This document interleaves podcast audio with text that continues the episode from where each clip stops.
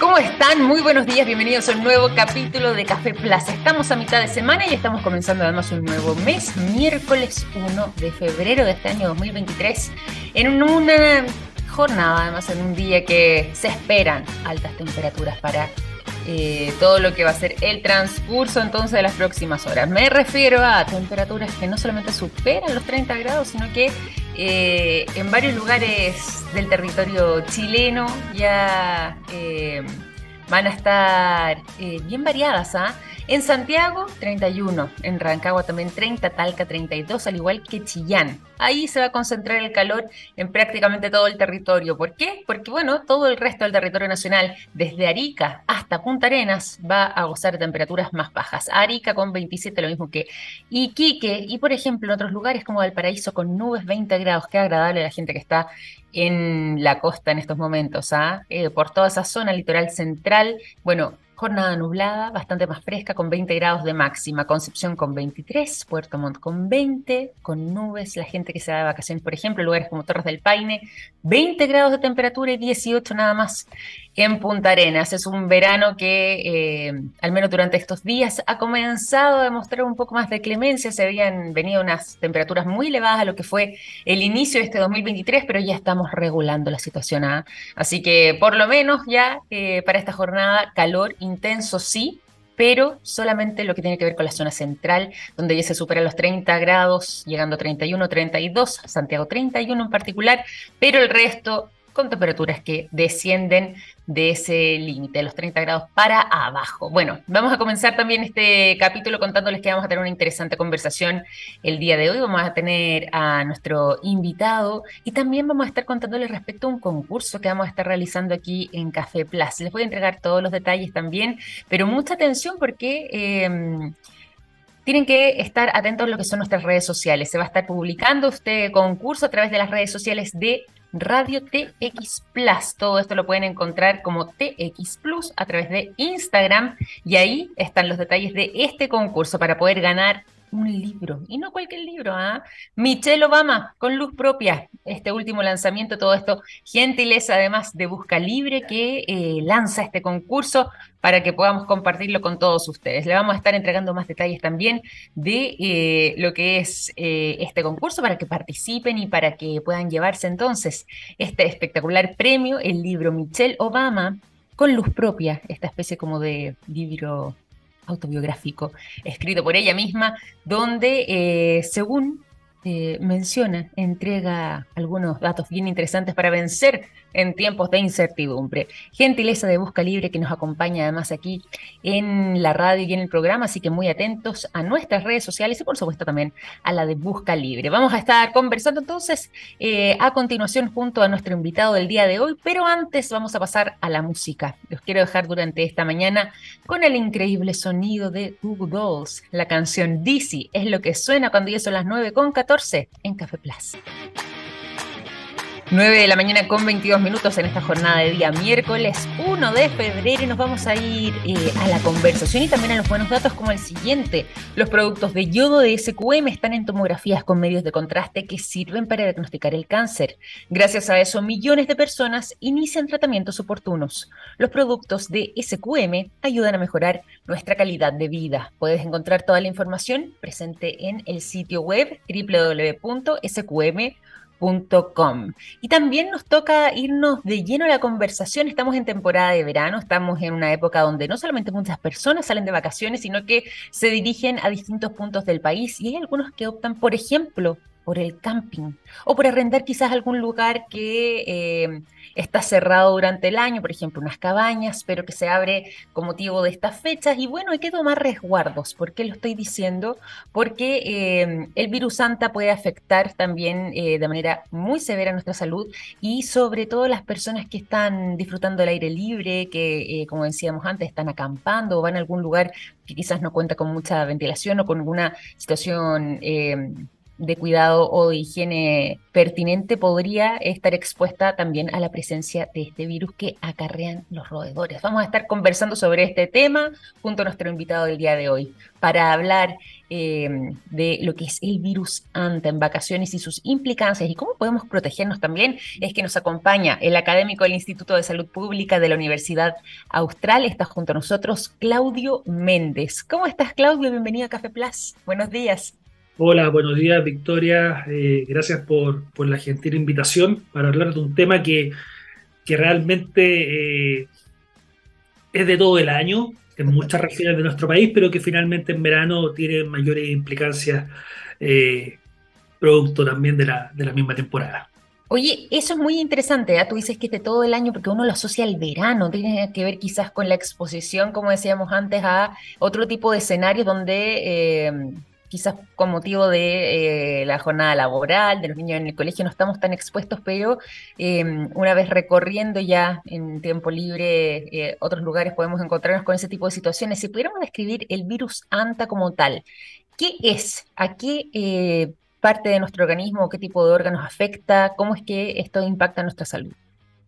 Eh, el virus ANTA es como la mayoría de, los virus bastante sensibles fuera de su hospedero. Es decir, en este caso, eh, su, hospedero natural es el Oligosomia longicaudatus, más conocido como el ratón con la larga.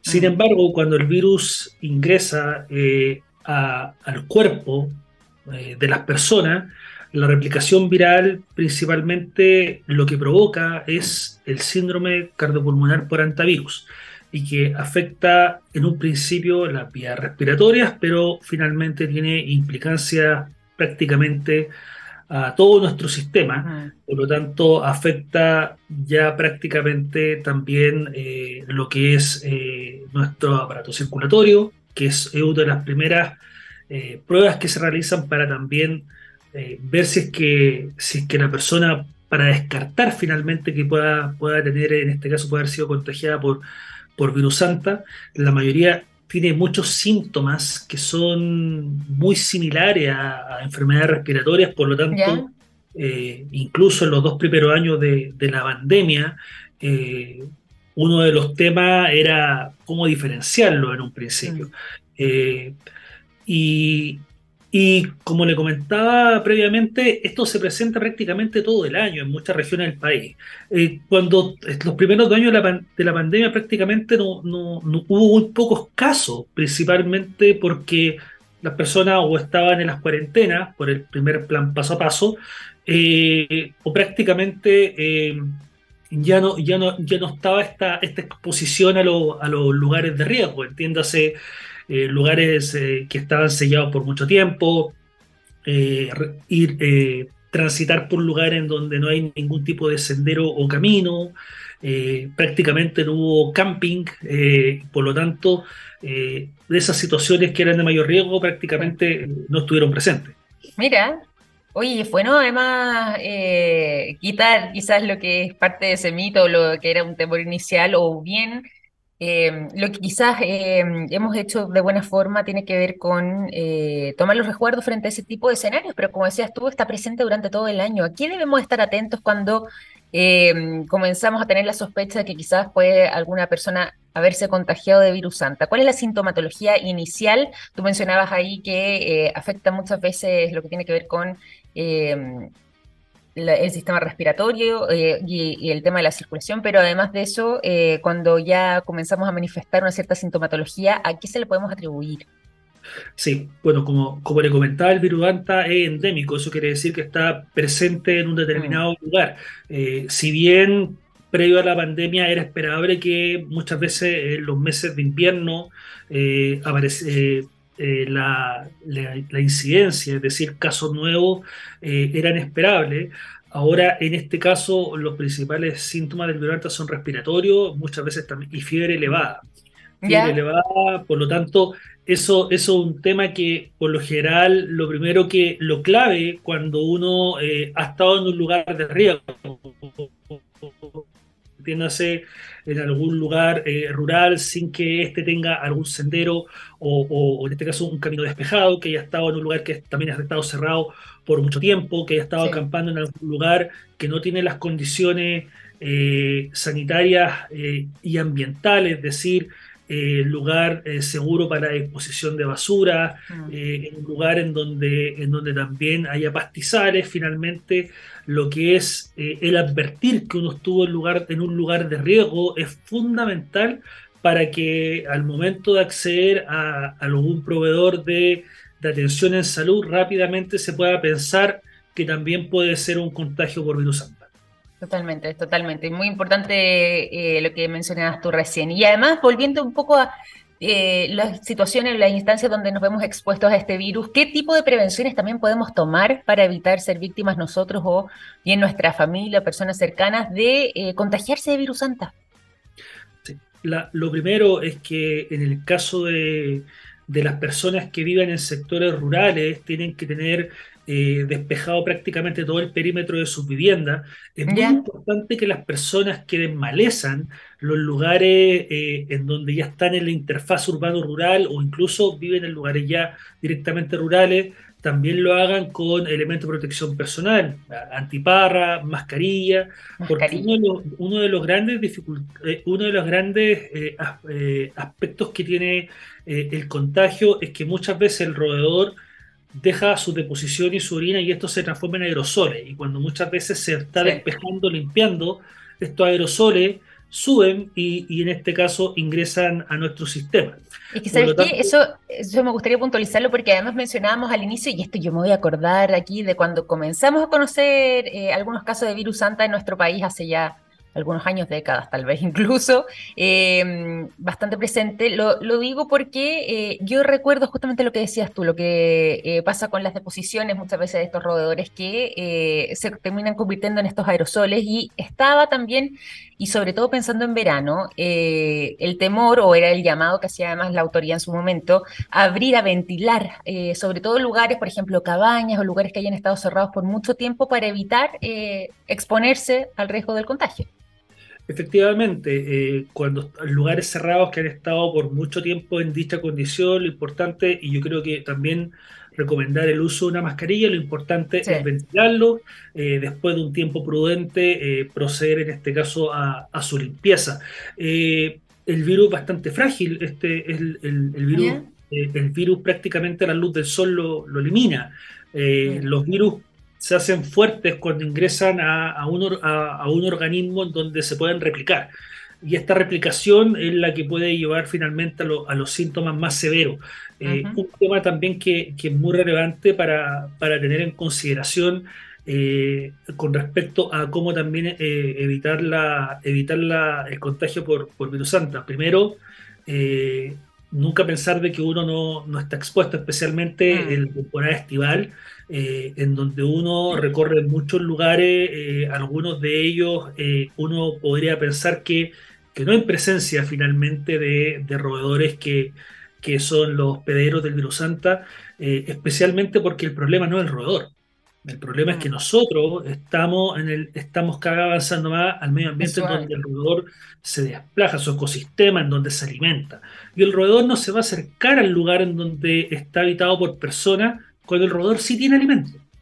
Por lo tanto, también es un tema importante a considerar. Eh, los lugares de basura, por sobre, idealmente, tener un, un, espacio en donde se pueda tener el lugar de, disposición de esta basura elevado, cerrar todo aquello espacio en las casas o en los lugares en donde el roedor puede ingresar. Eh, y también hay que tener mucho cuidado con sus depredadores naturales, especialmente la lechuza, las culebras, idealmente no, no, no, que, que, en realidad no, no matar a sus principales depredadores naturales. Por lo tanto, también eso, eso es importante de, considerar. Especialmente, por ahí digo, también está asociado a lo que es el florecimiento de la quila, eh, en donde por lo general también el roedor se alimenta y el lugar en donde está presente la, la quila, o por supuesto el roedor se va a estar desplazando.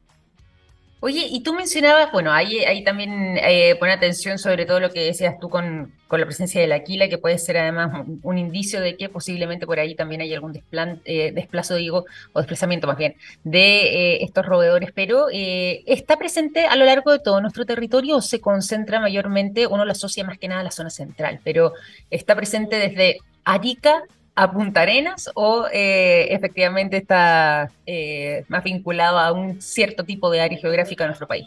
Principalmente el centro y el sur de nuestro país eh, es el donde se puede, por lo menos cuando uno examina finalmente la, la, incidencia de los casos nuevos de la zona centro-sur en donde se, se concentran más estos casos hay que entender también que son los lugares en donde eh, el roedor puede obtener su alimentación eh, y en donde también se puede proteger de, cualquier depredador natural que pueda tener. Eh, por lo tanto, es muy importante el considerar que el, hospedero del, virus Santa, en este caso el Oligorhizomys longicaudatus, no está solamente en el sur del país, también está en la zona central, como se ha visto en otras oportunidades, por los casos que se han reportado. Oye, y preguntarte también eh, respecto a lo que puede ser eh, un eventual tratamiento, en caso de que eh, no solamente tengamos la sospecha, sino que inmediatamente consultemos con un médico y ya se confirme el contagio, por ejemplo, una persona con virus santa. ¿Qué es lo que sucede desde ahí entonces? ¿Esa persona queda hospitalizada? ¿Puede regresar a la casa? ¿Tiene algún tratamiento sencillo? ¿O esto involucra quizás algo de más alto cuidado? Principalmente lo importante es cómo se desarrolle eh, la enfermedad. Hay algunas personas que rápidamente pasan de los síntomas iniciales a desarrollar el síndrome cardiopulmonar por, por antivirus. Y para dicho, para dicho, para dicho escenario, eh, la atención avanzada, unidad de cuidado intensivo es, es, fundamental, el tiempo corre. En este caso, lo que más se utiliza para, para poder darle soporte a la persona y poder, en este caso, aumentar la probabilidad de que sobreviva a, a síndrome cardiopulmonar por artavirus es la circulación de membrana extracorpórea. Es un ah. equipo que se, que se llama ECMO y que está disponible eh, en algunos hospitales del país. Eh, en los principales hospitales del país, en realidad, porque no solamente tiene utilidad para, para este tratamiento agudo del síndrome cardiopulmonar por antivirus, sino que también utilizado eh, por, el contagio por COVID. Eh, pero por lo general, en el caso de personas que presentan síntomas leves, pueden ser, eh, pueden ser tratados de, de, forma asintomática, es decir, ir aliviando la fiebre, ir, ir aliviando, también los, los, síntomas respiratorios. lo importante es que también tienen, en este caso, eh, mayor posibilidad de, de volver en de evitar llegar a, la, a, una, a, una, situación como lo que ya necesitar un mayor soporte desde el punto de vista de la unidad de cuidado intensivo. Lo importante es que eh, el, virus Santa, en este caso, eh, también tiene algo, algo de azar, porque muchas veces un mismo grupo de personas se, han expuesto se han expuesto en un lugar de riesgo y hay una persona que lo desarrolla. Eh, finalmente, y esto, y esto mucho tiene que ver también con eh, el lugar, eh, si bien compartieron el mismo lugar, la exposición de una de las personas que estuvo ahí fue mucho mayor. Por lo tanto, en este caso, rápidamente el virus se comenzó a replicar en su organismo. Oye, qué interesante además poder conocer lo que tiene que ver con la evolución y lo importante además de consultar a tiempo, ¿ah? en caso de cualquier sospecha o caso, como decías tú, eh, de cierta sintomatología, de fiebre alta, bueno, consultar inmediatamente además al médico, al doctor o algún consultorio o centro de salud cercano para eh, poder contar con el diagnóstico adecuado y sobre todo además cuando estamos hablando de eh, un virus tan complejo como este, bueno, tener la certeza de eh, si se confirma o no ese diagnóstico. Para quienes se van sumando además a nuestra sintonía, les cuento que estamos conversando durante esta mañana junto al académico del Instituto de Salud Pública de la Universidad Austral. Está junto a nosotros Claudio Méndez y estamos hablando respecto a este virus zoonótico en su origen, además, eh, que se asocia eh, a ciertos tipos de roedores, particularmente al ratón de cola larga, como lo conocemos acá en Chile, pero que eh, muchas veces hay que tomar ciertos recuerdos, sobre todo para quienes van saliendo de vacaciones o pueden estar expuestos a lugares donde este escenario puede volverse complejo producto de eh, algún eventual contagio. Acá estábamos conversando con Claudio respecto a algunas medidas y eso me gustaría que resaltáramos, ¿te parece? Antes de finalizar también lo que es esta conversación, ¿qué tipo de resguardos, qué tipo de precaución y sobre todo además de medidas preventivas pueden tomar las personas que nos están escuchando, que van a salir de vacaciones y que justamente puede quizás estar más expuesta a este virus en particular? Eh, gracias Victoria, es muy importante que las personas tomen conocimiento de que los lugares donde van a estar, lugares que han sido, en este caso, autorizados para realizar especialmente acciones de, camping o, de estadía corta eh, por la autoridad sanitaria de cada región, es decir, por la Secretaría Regional y Ministerial de Salud.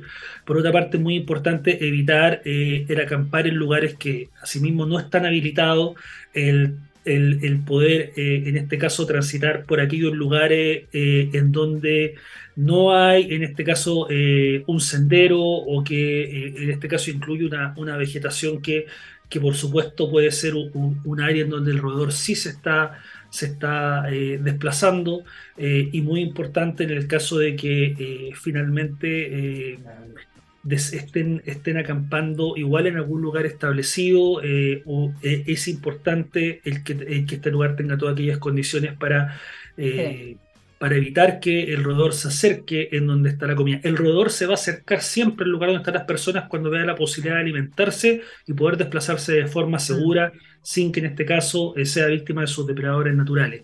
Por otra parte, es muy importante, eh, especialmente ya que cada vez eh, lo, tenemos más, eh, más patologías que, que, en realidad presentan los mismos signos y síntomas que las personas, en el caso de presentar alguno de los síntomas, ya sea respiratorio o una fiebre alta, rápidamente eh, puedan acceder a algún, eh, algún proveedor de atención de salud y que recalquen que han estado en algún lugar rural o que entraron en un lugar que estuvo mucho tiempo sin usar y no sabían, no estuvo ventilado, asegurarse de todos esos aspectos, especialmente cuando ya sea están ingresando a eh, alguna cabaña de veraneo o están transitando en algún lugar rural que puede ser hermoso, pero que finalmente es un lugar en donde no están ni las condiciones ni para dejar la basura, así como tampoco los espacios para poder transitar de, forma segura y, no exponerse así a una vegetación en donde finalmente eh, pueden,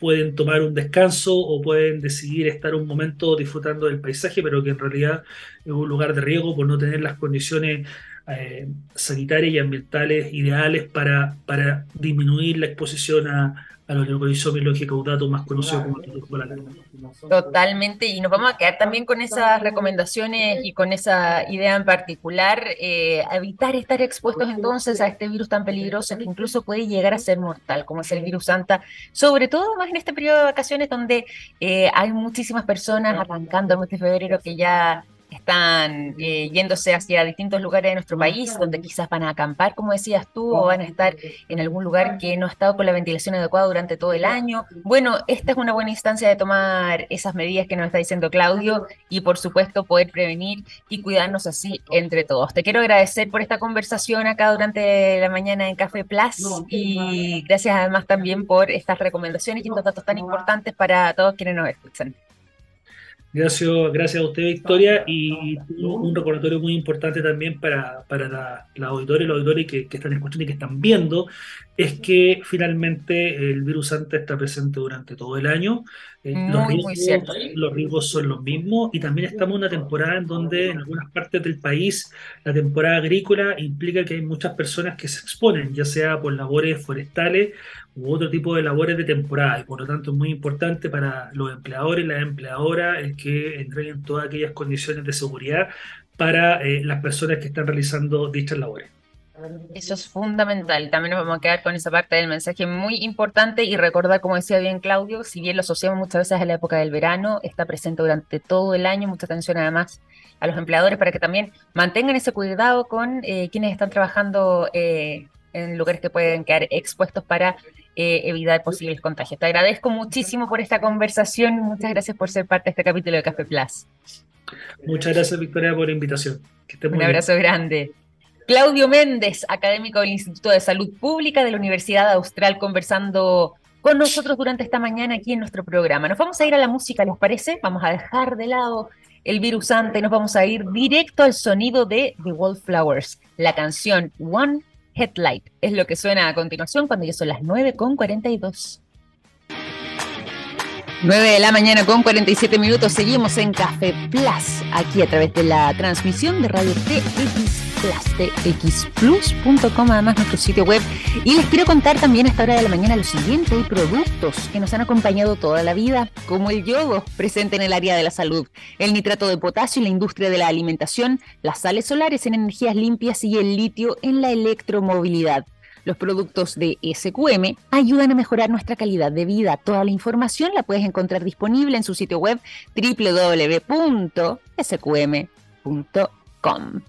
Además de eso, nos vamos a ir a las informaciones. ¿Se acuerdan que el día de ayer yo les hice una promesa? Les dije que vamos a estar hablando de tecnología y particularmente sobre una batalla que se ha venido librando entre dos grandes potencias alrededor del mundo y que se puede extrapolar también a distintos frentes. Pero ahora nos vamos a centrar en el frente tecnológico.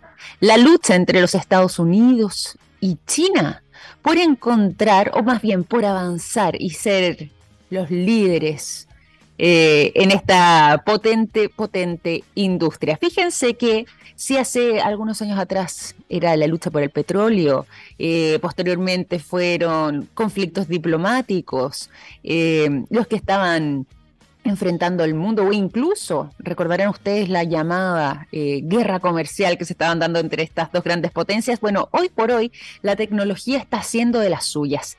Los semiconductores vendrían siendo la nueva disputa entre estas dos potencias, semiconductores y los microchips que literalmente eh, son parte de nuestro día a día, pero que eh, al poseer ciertos fragmentos de silicio dentro de lo que es esta millonaria industria, podría ser justamente el motivo de batalla entre estos dos grandes países. Eh, el control de las cadenas de producción de eh, este tipo de elementos, como puede ser el silicio, para poder construir estos semiconductores y los microchips, podrían ser entonces la nueva batalla que enfrente a China y a Estados Unidos, sobre todo en esta verdadera campaña, un poco eh, campaña. Eh, sí, campaña, vamos a decir, eh, de, de poder eh, posicionar a sus empresas tecnológicas como líderes dentro de los distintos mercados del mundo y alrededor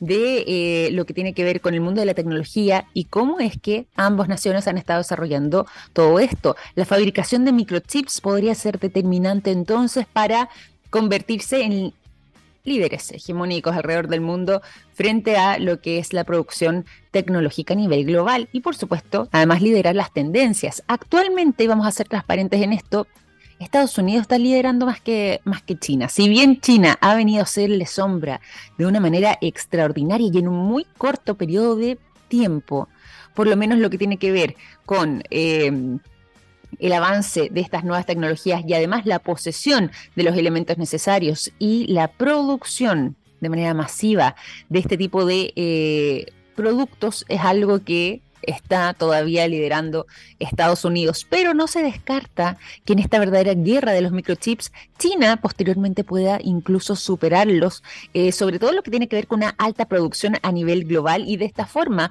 poder reconfigurar incluso la economía mundial a través de la comercialización de estos productos.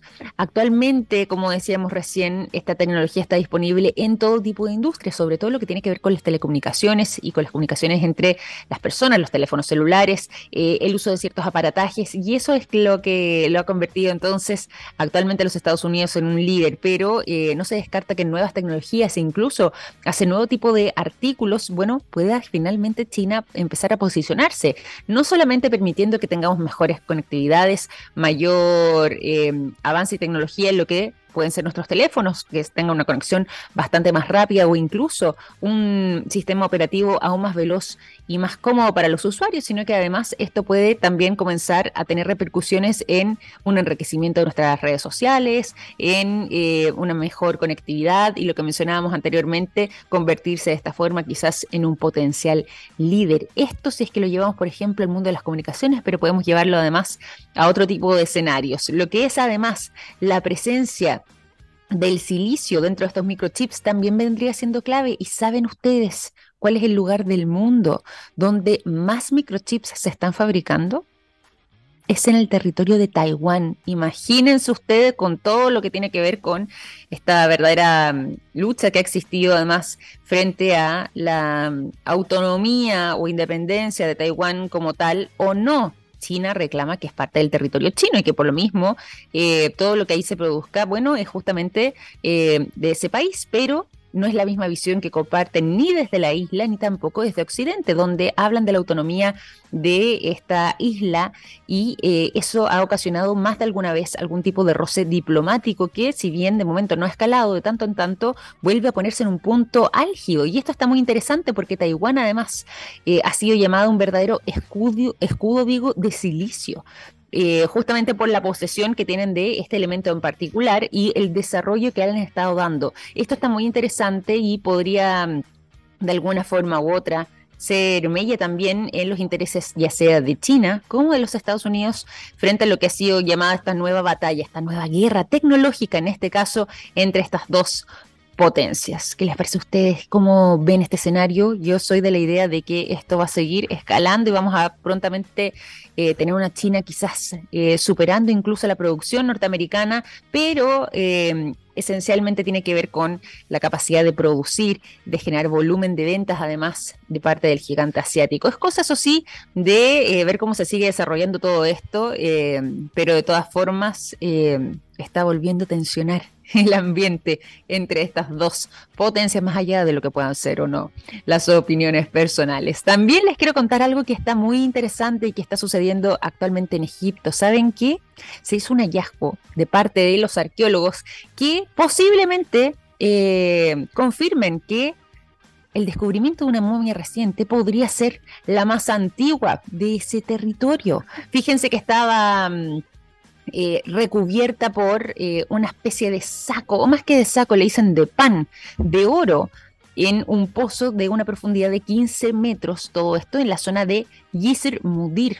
Yisr el Mudir eso cerca de la necrópolis de Saqqara. Y se acaba de encontrar entonces eh, esta momia que además de ser tremendamente longeva, vendría estando completa prácticamente en todas sus partes y que como les decía estaba protegida entonces por este pan de oro en su zona eh, superior, ubicado además a una profundidad de 15 metros dentro de este pozo cerca de Saqqara. Está próxima a la pirámide escalonada de Saqqara de manera particular. Y con esto eh, se está por confirmar entonces si es que efectivamente se trata de la momia más antigua encontrada en Egipto. De momento Así se ha anunciado, sin embargo, falta la confirmación de eh, la investigación que se realiza a través del estudio de carbono 14 para poder determinar si efectivamente es así y cuál sería la data precisa de esta momia ay, ay, ay, ¿ah? de tanto en tanto seguimos sorprendiéndonos y sobre todo también con un lugar tan interesante como es Egipto y por supuesto sus momias. Hay un mundo ahí por descubrir que si bien hemos avanzado muchísimo, todavía nos sigue sorprendiendo. Ya son las 9 con 56 minutos, vamos a ir finalizando este capítulo de Café Plus, pero les tengo una invitación y eso es a estar no solamente en sintonía a través de la transmisión de radio TX Plus, a través de nuestro sitio web txplus.com, sino que además a estar atento a nuestras redes sociales y a las redes sociales de Busca libre, porque tenemos concurso. Y por supuesto les recuerdo que pueden ustedes ser los ganadores o las ganadoras de eh, un ejemplar del último libro escrito por Michelle Obama, de nombre Con Luz Propia, donde además ella cuenta y entrega detalles para poder vencer en tiempos de incertidumbre. Todo esto entonces pueden concursar y están muy atentos a nuestras redes sociales en lo que está haciendo esta alianza además con Busca Libre, que nos está acompañando en lo que tiene que ver con el lanzamiento de este concurso, haciéndolo de manera conjunta, así que muy atentos a las coordenadas para que puedan ser los nuevos ganadores entonces de este libro de Michelle Obama, con luz propia gentileza de TX Plus, con Busca Libre, a quienes les agradecemos profundamente. Por lo mismo es que con este tremendo dato, entonces, para que ustedes también sean partícipes y potenciales ganadores, les dejo eh, el dato ahí y nos comenzamos a despedir de este capítulo de Café Plus. Cuídense mucho, que tengan una excelente jornada de día miércoles y sigan en sintonía con la radio porque ya comienza Oh My Geek Next. Un gran abrazo y hasta mañana. Que estén muy bien. Chao, chao.